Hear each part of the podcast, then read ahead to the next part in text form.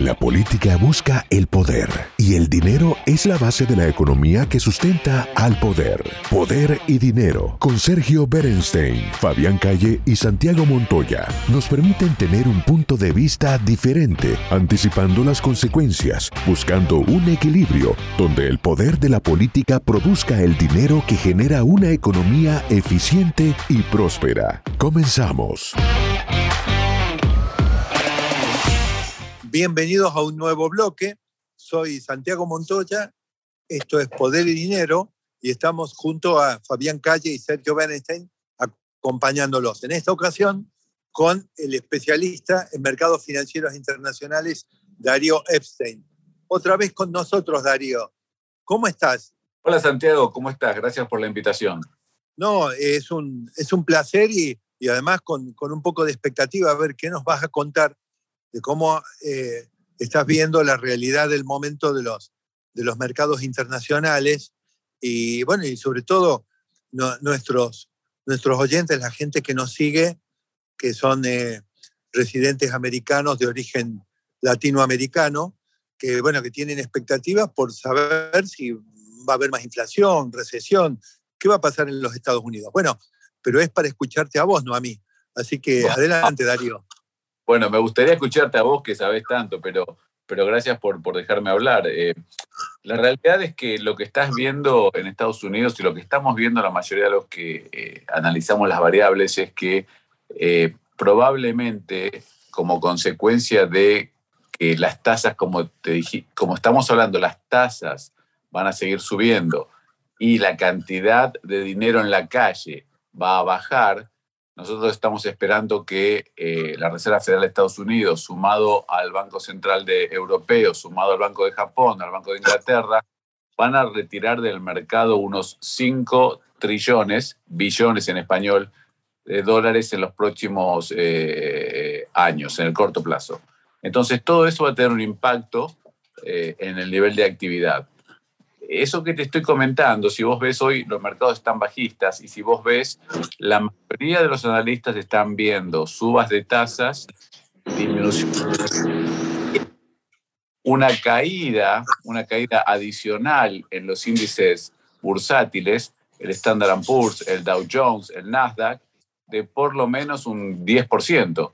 O sea que la verdad que las expectativas en materia de acciones eh, como consecuencia de la caída de actividad, es decir, aumento de inflación, suba de tasas y menos liquidez, eh, va a impactar. Y por otro lado, acordate lo que hablamos eh, sobre el real estate.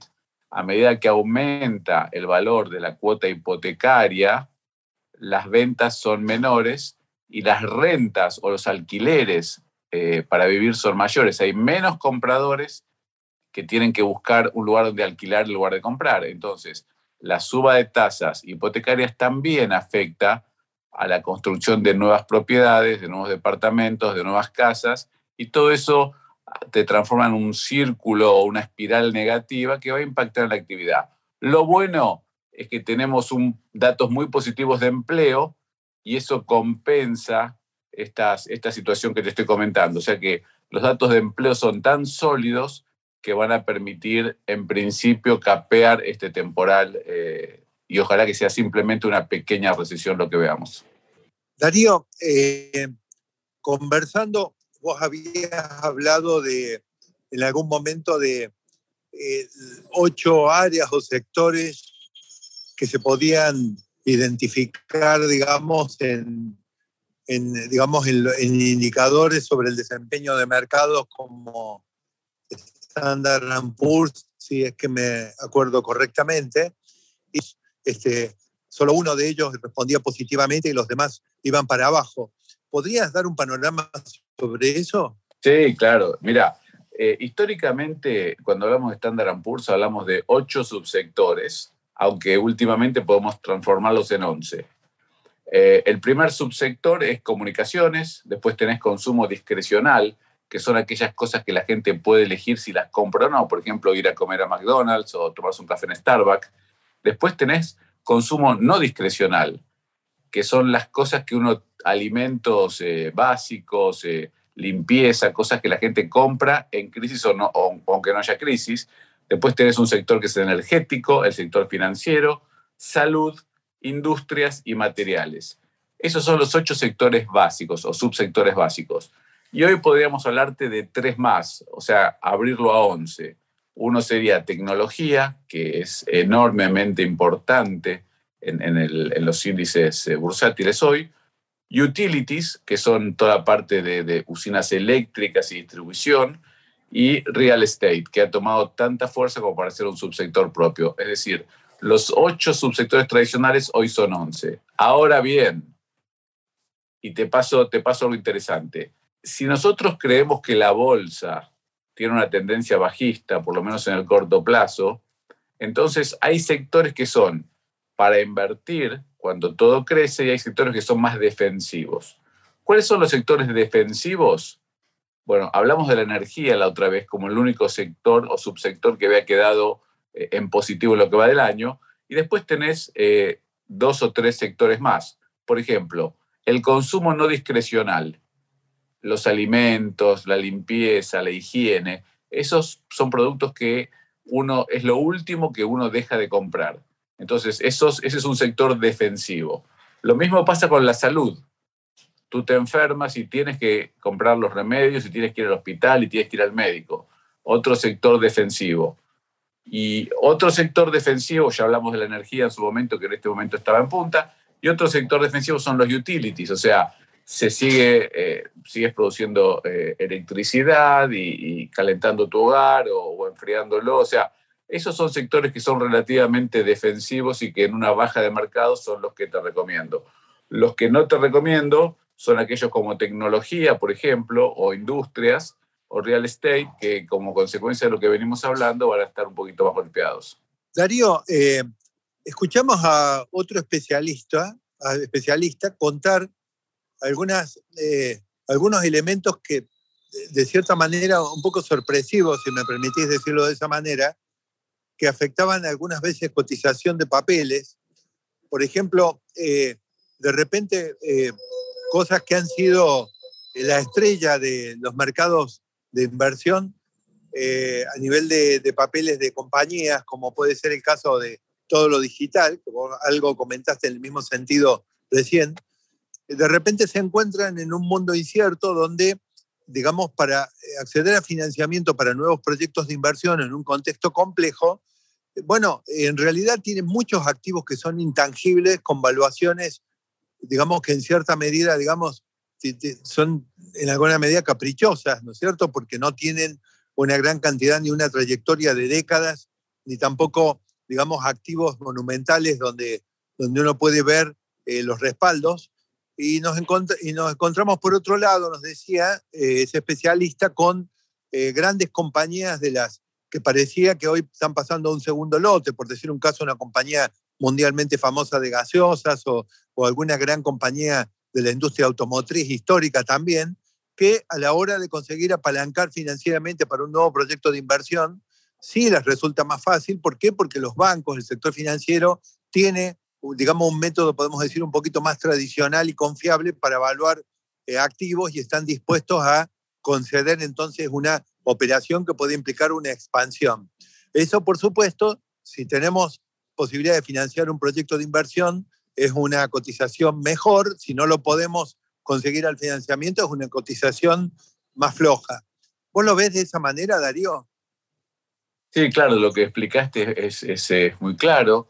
Eh, en general, los proyectos que tienen un cash flow menos certero y más lejano en el tiempo son los que más se ven afectados por la suba de tasa y la caída de la liquidez. O sea, si yo voy a ganar plata todos los años, cuando descuento el cash flow para buscar el valor presente de mi inversión, eh, es mucho más alto que cuando hago una inversión en tecnología que voy a empezar a estar break-even o a producir resultados de acá a 10 años. Entonces, cuando traigo ese flujo de fondos al presente a una tasa más alta, no vale nada. Eso es lo que estamos viendo. Y por otro lado, los proyectos eh, eh, lo que se llama venture capital o private equity, los proyectos que necesitan fondeo, financiación del mercado, que buscan socios más que, más que préstamos, tenés el problema que eh, el mercado de, IPOs o de salida a la bolsa, junto con venture capital y private equity se están secando eh, y están eh, perdiendo valor, entonces se hace más difícil para los entrepreneurs, para los empresarios, conseguir financiación para sus proyectos, justamente atento a que los proyectos que en general traen a, colación tienen eh, flujos futuros muy largos. O sea, las buenas ideas que antes se financiaban, aun cuando los flujos fueran en un largo plazo, están pasando a segundo nivel.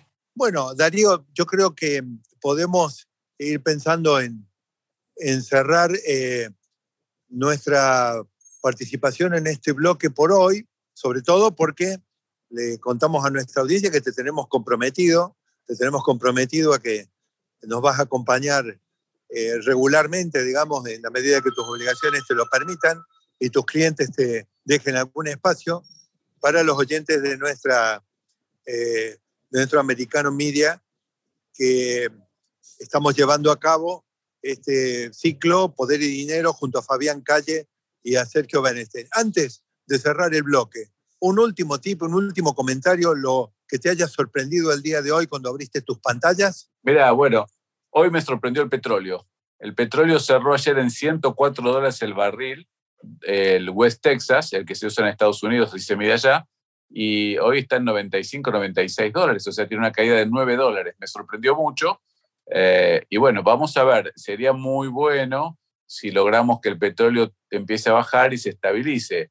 No sé si es el escenario más probable, pero sería muy bueno por el impacto enorme que tiene en, el poder de compra que le queda al americano promedio y en, el impacto sobre la inflación por el transporte, por los productos, por la logística.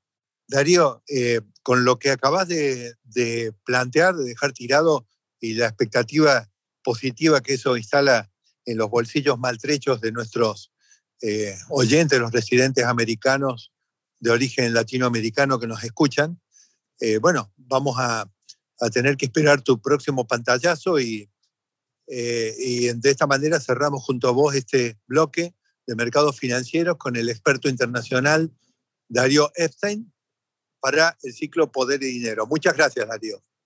Gracias, Santiago.